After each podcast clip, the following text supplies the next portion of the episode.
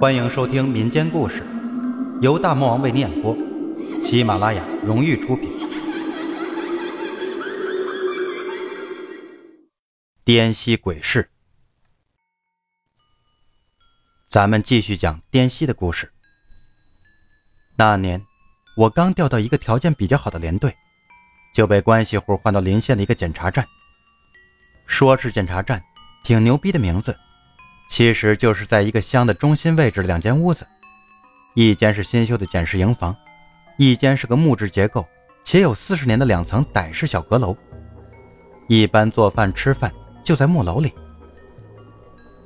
待了一个星期，每次晚上去查岗的时候，总是发现哨兵待在街道边，不在木楼里。起初觉得肯定是这边路灯亮些，虽说是乡村路灯，蒙蒙亮的。晚上还是很不错的光源。检查站对面是个傈僳族人开的小店，经营些衣物、布料和生活杂品等。虽说里面食品少，过期的东西也挺多，但可乐什么的还是有的。一天中午，趁空闲跑进小店，买了一瓶百事，和老板有一句没一句的攀谈，互相了解些后，他轻声问我：“木楼有没有什么古怪？”我瞅了他一眼，告诉他：“不就是一个旧木楼吗？”他没有再说话了。一会儿客人少了些，他就靠近对我说：“小哥，晚上最好不要进去。”我当时懵了，问怎么回事，他支支吾吾的不说清楚，我自己懒得去问了。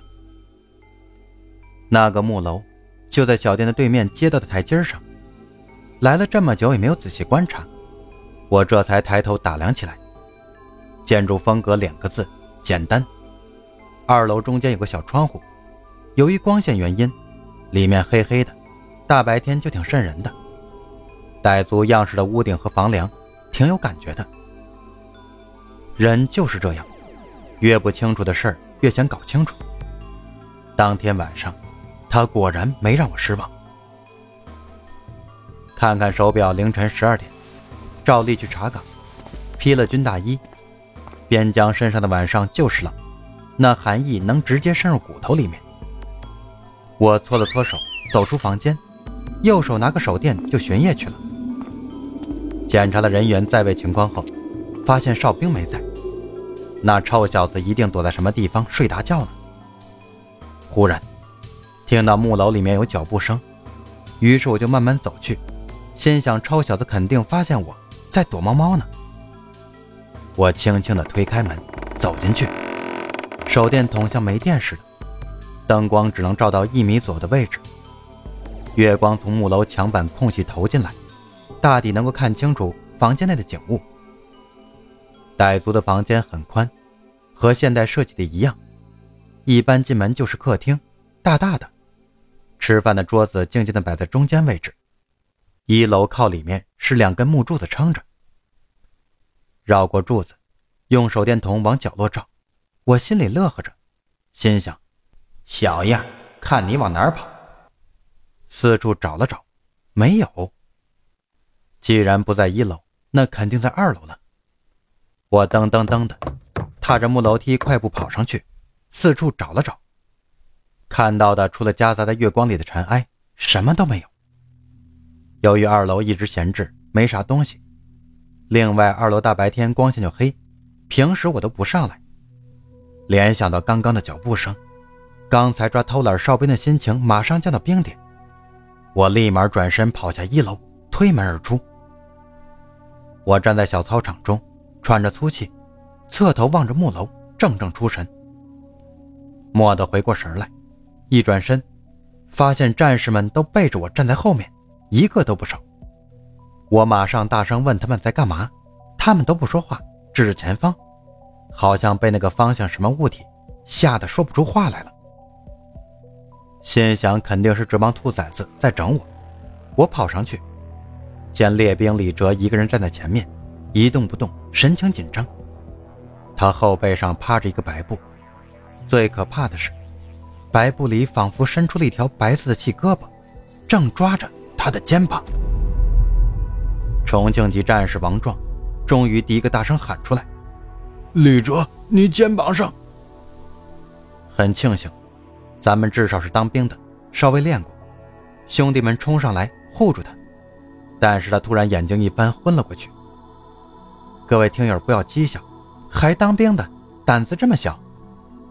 老实说呀，据小李同学后面说，当时他不是吓的，而是一种自我迷失的感觉。他的原话是这样的：“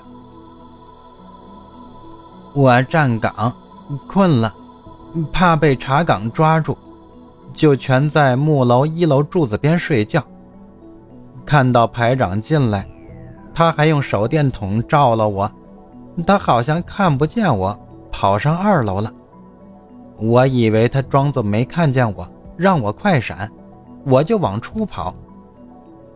刚跑出门。”就发现有个人站在院子中间，我就问他是谁，他缓缓地转过头，那是一张苍白且没有表情的脸，然然后他嗖的一下就不见了。我吓坏了，跑进寝室，把灯打开，到处摇人起床，大家最后怒了，跑出来要扁我，接着大家突然都不动了。指着我。当时我背脊嗖的一下凉到头顶，一闭眼转过身，什么都没有。直到王壮叫我看自己的肩膀，我慢慢的斜视自己的肩膀，只见一个白色的布条漂浮着，然后我仰了下头。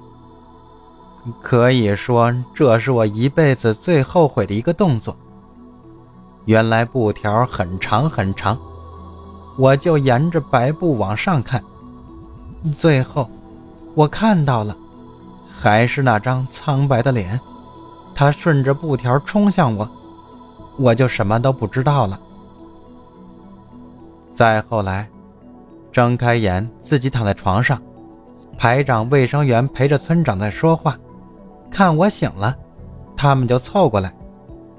村长用生涩的汉语和我说话，寒暄了几句，他们就出去了。那到底是怎么回事呢？小李晕倒后，我派战士去找了村长。村长说他冲到了脏东西，据说是个女鬼。一番操作就给送走了，大概就是这样。那个女鬼和木楼有什么渊源，我也不清楚，也没有多问。只是从那以后。我们很少去木楼里了。检查站木楼的故事就讲到这儿，下期给小伙伴们讲一个其他战友的故事，咱们明天不见不散。